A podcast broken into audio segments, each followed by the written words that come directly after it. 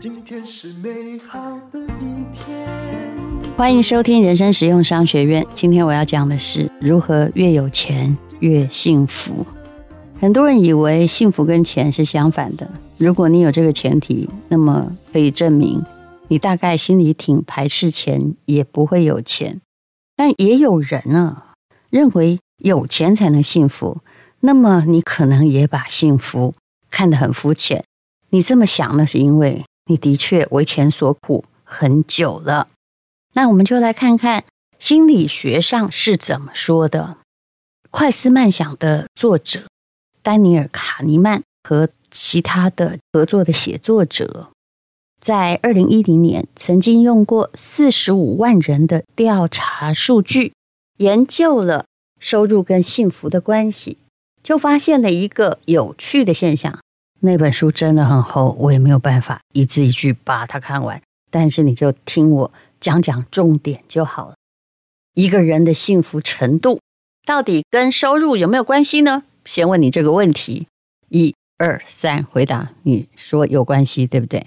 我相信大部分的人呢，嗯，回答的是有关系。但是根据实验做出来的数据是什么样的关系呢？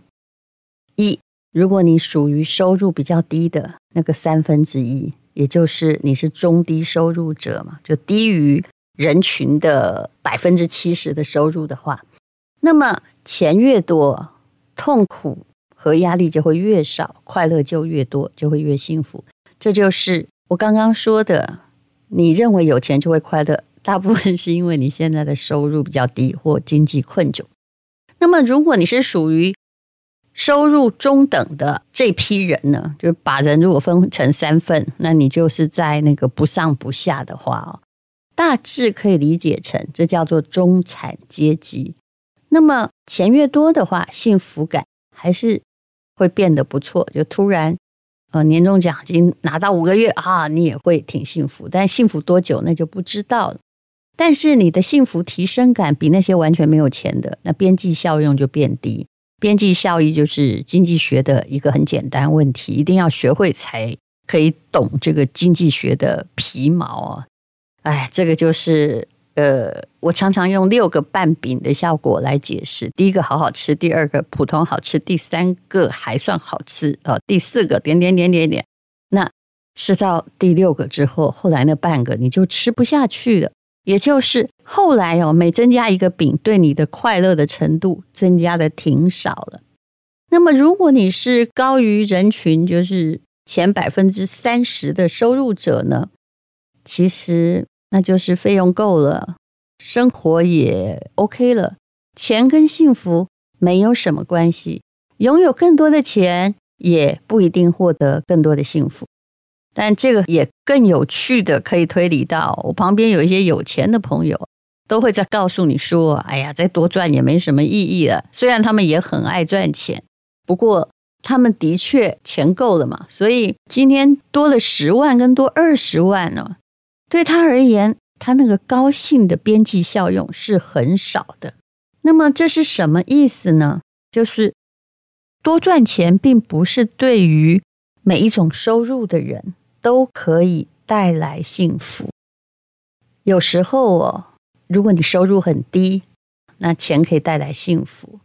那么、呃，当然更多的幸福也可能让你有意愿赚更多的钱。可是那个幸福是会饱和的。有一位被称为心理学上的幸福博士，叫做迪娜，他曾经追踪一些大学毕业生，追踪了将近十九年，结果就发现了一个数据，这个数据也常常被别人提到，也就是那些在大学里就比较快活、比较乐观的人呢。在十九年之后，收入更高，工作更稳定，对生活也更满意。那么，迪娜还统计了那些大学生的家庭收入。他说：“请听清楚哦，那些来自于贫穷家庭的大学生，如果比较快乐的话，十九年后，就他大学的时候就表现得乐观、开朗、快乐，平均年收入是五万三千块美金。不快乐的那些，虽然资质也差不多，念同一个系，是四万三千美金，其实就是一万块美金的差异嘛。四万三跟五万三，大概也过着差不多的生活。后面这句话是我说的。那好，二，如果来自于普通家庭，快乐的大学生后来的收入是六万五千块，但如果你来自中产阶级，那你个性就是比较容易忧郁、不快乐。那你就会得到的就是五万块美金的收入而已。那如果你来自于很有钱的家庭，就是前百分之三十，你大学的时候就显得快乐，后来呢，十九年后你平均收入是七万七，诶，这个就是有差别。当然，家庭的资源也垫高了你的收入。那不快乐的话是五万六千块。无论如何。的确，平均都比那些贫穷家庭的快乐大学生五万三来的高啦。就算你出自有钱家庭，但不快乐，这没办法。大家不要怪爸妈，这就是每一个人的起头的确是不同的。那这个研究代表什么呢？阶级的区别的确存在。不管你快乐或是不快乐，如果爸妈比较有钱。孩子平均而言就比较会赚钱，对不对？但另一方面呢，也是很重要。这个实验显然不是在告诉你说英雄要怕出身低吧？他说的是，同一个层级里面，显得乐观快乐的人就会赚钱赚比较多。那你也许可以跳出阶级的天花板哦。的确是这样的。有时候我想啊，也不用什么太复杂的分析。你喜欢跟一个快乐的人一起工作，还是一个每天都说“哎呀，好难呢”、愁眉苦脸的人一起工作呢？答案肯定是你要跟快乐的人一起工作，所以他们比较受欢迎啊。嗯，乐观的人还是受欢迎的。那么，你与其在那里抱怨说“我出身低”，你看我就中下阶级，还不如提高自己的正面思想、积极心理，这很可能会改变未来。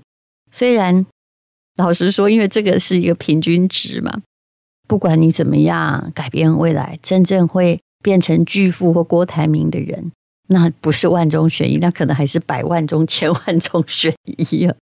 不过，财富也带来了苦恼，就看你心里的承接能力到底有多强。也许你也并不想当他，对不对呢？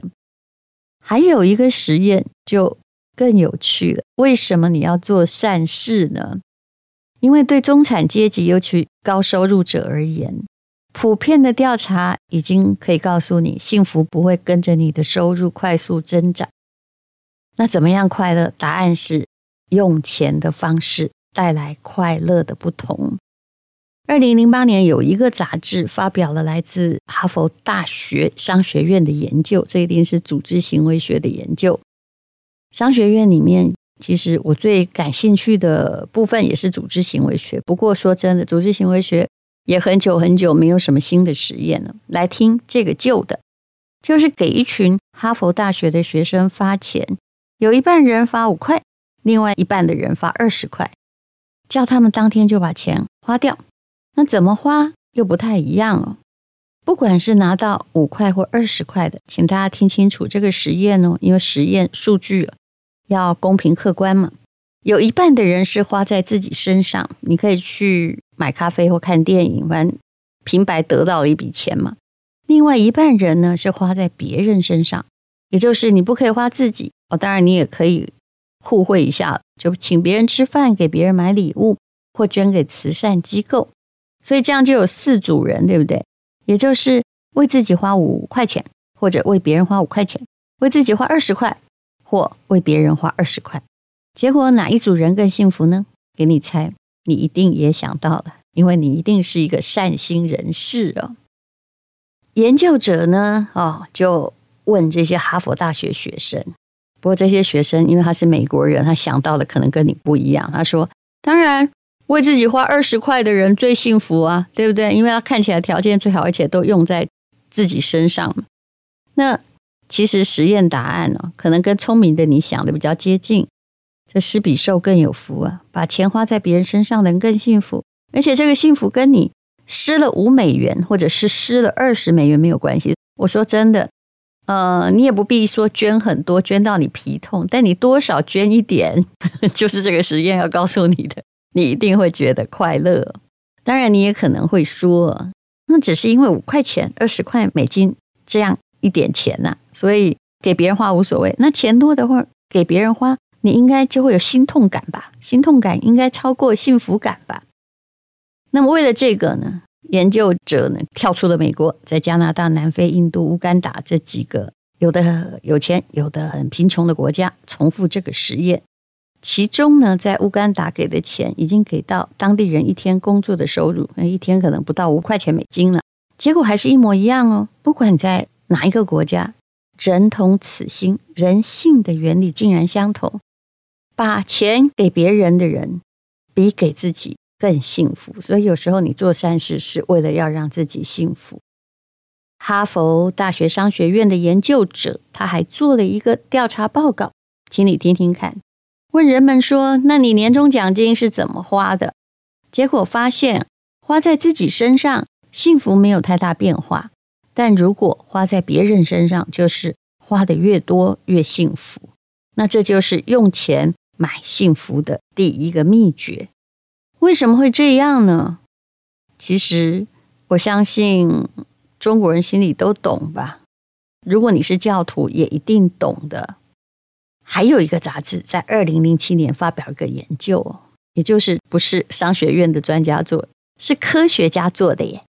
他让人躺在那种大脑的扫描仪里面观察他们，哎，自己拿钱，还有。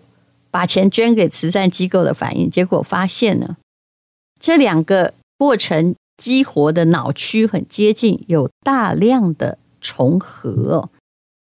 所以快乐显然不是叫你不要花钱，而是呢，尽量能够让你觉得我有花钱在帮助别人。所以有些时候不是花钱来买名声，花钱帮助别人的人自己会得到快乐。那么还有一个旧金山州立大学的学者做了一个研究，比较大学生用不同方式花钱后的感受。那大学生有什么不同呢？结果他发现呢，把钱花在经历一件事情上，比如说去旅行、参观博物馆、跟朋友吃饭、享受社交的感觉，比自己网购买东西 shopping，这其实是同一件事了。你会觉得花得更值得，而且也比较喜欢那个过程。所以，如果你是个购物狂，基本上你也很难快乐，因为你都是在为自己买东西，还要再处理你买的那些东西。那康奈尔大学的教授就总结了三个原因哦，也就是说，如果你只是买东西，那你就很容易有比较心。现在十五也出来，别人的是苹果十五，你的是苹果还在十三，那个比较呢，你就会让自己很不快乐。你就需要更多、更新才会满足。第二呢，你跟别人在一起的经历比较快乐，是因为你是在买回忆，你的人际之间的关系是有被促进了。而对于一个人而言，人毕竟是群体动物嘛，有一点连接还是幸福的重要因素。第三呢，也就是最重要的，就是经历跟人的自我认同是。相关的，你去看一个人的墓志铭，从来不会写说哇，这个人生前拥有法拉利，还有爱马仕包，拥有二十个，这不是很蠢吗？对不对？那通常一定会说他是个好丈夫啊，好爸爸，做过什么英勇救人的事情，因为这些东西写的都是人生活的过程，而不是他拥有什么。人呢？更喜欢谈论自己花钱去做哪件事情的经历，所以我们很爱花钱在旅游上面嘛，而不是买了什么东西，买了什么东西，你一 po 一炫耀没了，哎，后来 po 完之后你也觉得这也没什么嘛，而且别人的东西更好，不是这样嘛？所以呢，你要怎么样学会越有钱越幸福？答案就是尽量花钱买精力，而不是花钱。买囤积的东西。当然，精力不一定要花钱，有时候呢，就跟家人读一本好书，享受冬天的太阳，或者是一起听人生实用商学院，这些都不花钱啊。那这才是你的心里可以脱贫，因为毕竟啊，我们都希望钱越多越幸福，而不是钱越多越痛苦。偏偏很多人呢，却活在钱越多越痛苦的窠臼里。那么你就应该要跳出来了。之前我曾经说过，钱肯定可以买到自由，但是也有人呢，喜欢因为钱而失去自由。问题绝对不是在钱的好坏，而是你心里的问题。幸福不是形容词，是一个动词，它在行动之中，它在过程里头，不在乎你拥有什么有名的东西，而在乎你如何去用钱，用钱买幸福。之前呢，我相信今天给的实验数据也已经够多了。你是不是有一些不一样的感受呢？谢谢你收听人生实用商学院。今天是勇敢的一天，没有什么能够将我为难。今天是轻松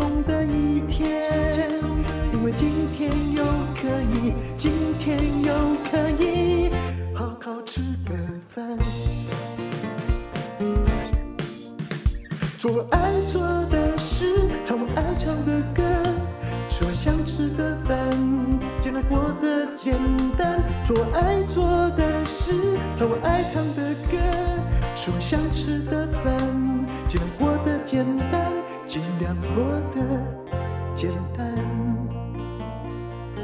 这是广告。全台湾有很多档 ETF，而且越来越多。只要懂得一两档就可以了吗？其实不是的。如果是同一个人，他跟你收一万块钱，帮你做一件事情，还有收五千块钱就可以做一件事情，做的效果差不多，你选付五千还是一万呢？这就是很多 ETF 的症结了。陈崇明老师会帮你精选出五档的存股好选择，用这五档的 ETF 滚出千万退休金。不是免费课程，是非常精心的录制。也许你不需要懂非常非常的多，但是你一定要懂如何自己帮自己理财，钱交在自己的手里，有一定的策略，一定可以钱滚钱。超早鸟价是二七八零，后面有五百块的折扣码。我们在 PressPlay 等你来上课，请看资讯栏的连接。